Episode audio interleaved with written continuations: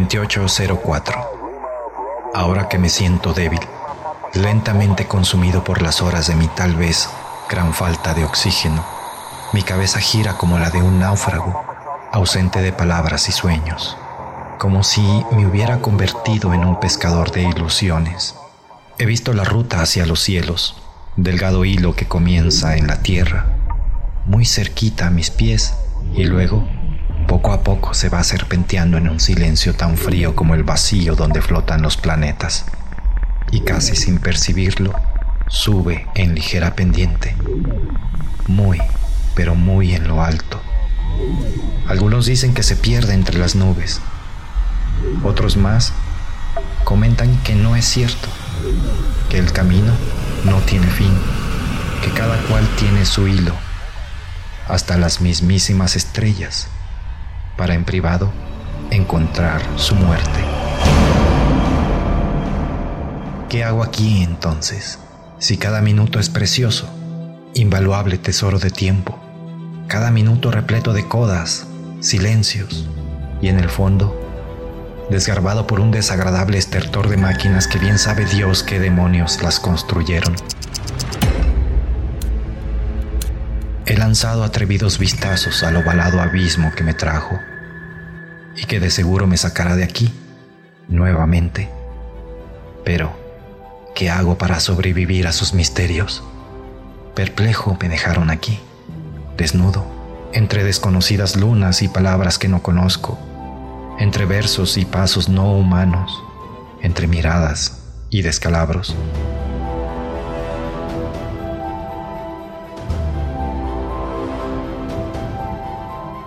Así es de incógnita esta tierra.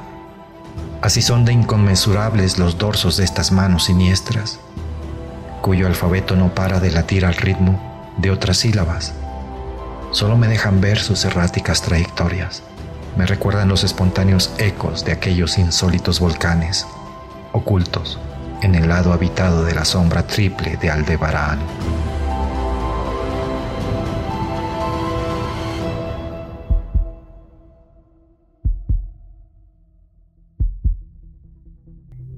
Recuerdo ahora los pilares misteriosos del lodo primigenio, mezclado con hierbas que vienen de lejos, no solo en la distancia, sino en el tiempo.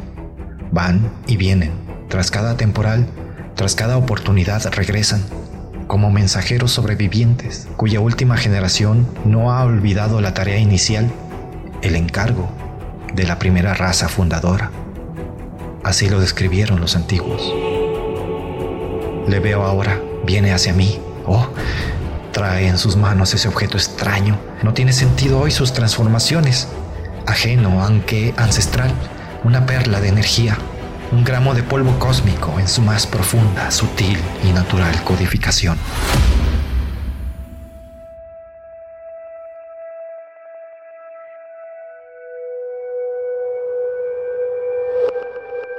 Esto parece un desierto del norte de México Solía visitar de adolescente a mis abuelos en lugares como este. Montañas rocosas, suelos de arena proveniente de piedras molidas, casi nada de vida, solo fríos y calores extremos. No tengo idea de qué hora es. Parece que ya casi es mediodía. Apenas viene el calor del día completo. El cielo está despejado y como siempre, sin nubes, solo un profundo azul, a pesar de que todavía no hace sol fuerte no percibo la temperatura porque es como si flotara en un sueño. Es como si estuviera dentro de una membrana invisible donde el tiempo, la temperatura y la gravedad fueran otra cosa diferente. Me desplazo en el aire, suave y silenciosamente. Estoy consciente de que percibo más mi pensamiento y luego, como muy lejano, mi propio cuerpo.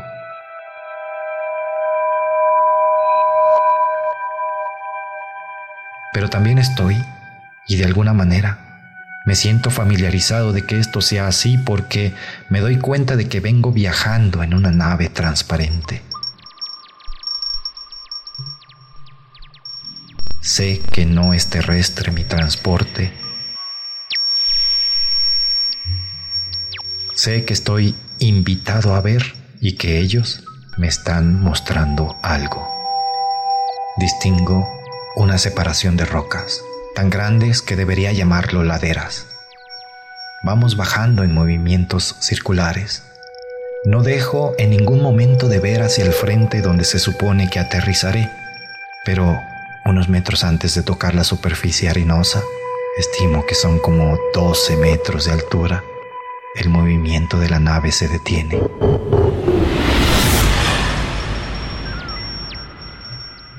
Descubro con mi vista una especie de grupo rocoso de color oscuro, plenamente diferente en su color y textura. Es diferente a los demás colores de alrededor. Parece que este grupo rocoso tiene formas redondeadas muy curiosas. La superficie tiene un tratamiento desconocido por mí.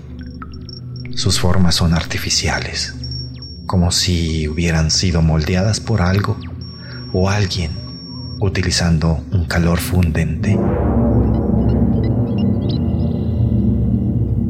Sin embargo, más abajo, en el mismo grupo, en su base, distingo el mismo color y textura del material con que están hechas las rocas del lugar.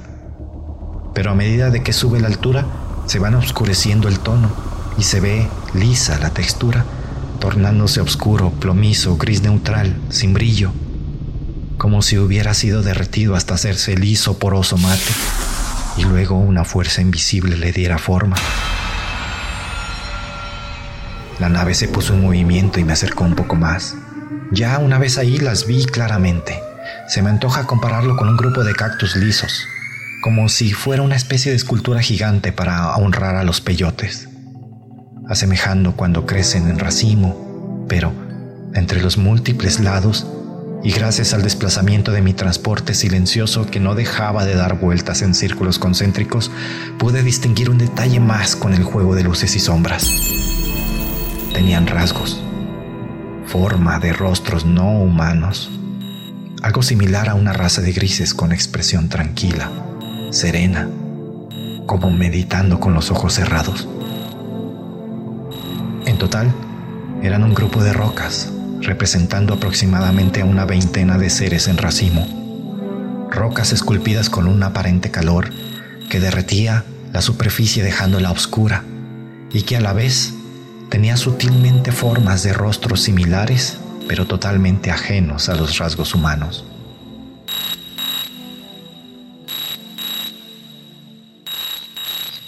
Estaban ocultos en una zona del desierto de México, probablemente en un lugar sin carreteras cercanas, ni asentamientos humanos grandes.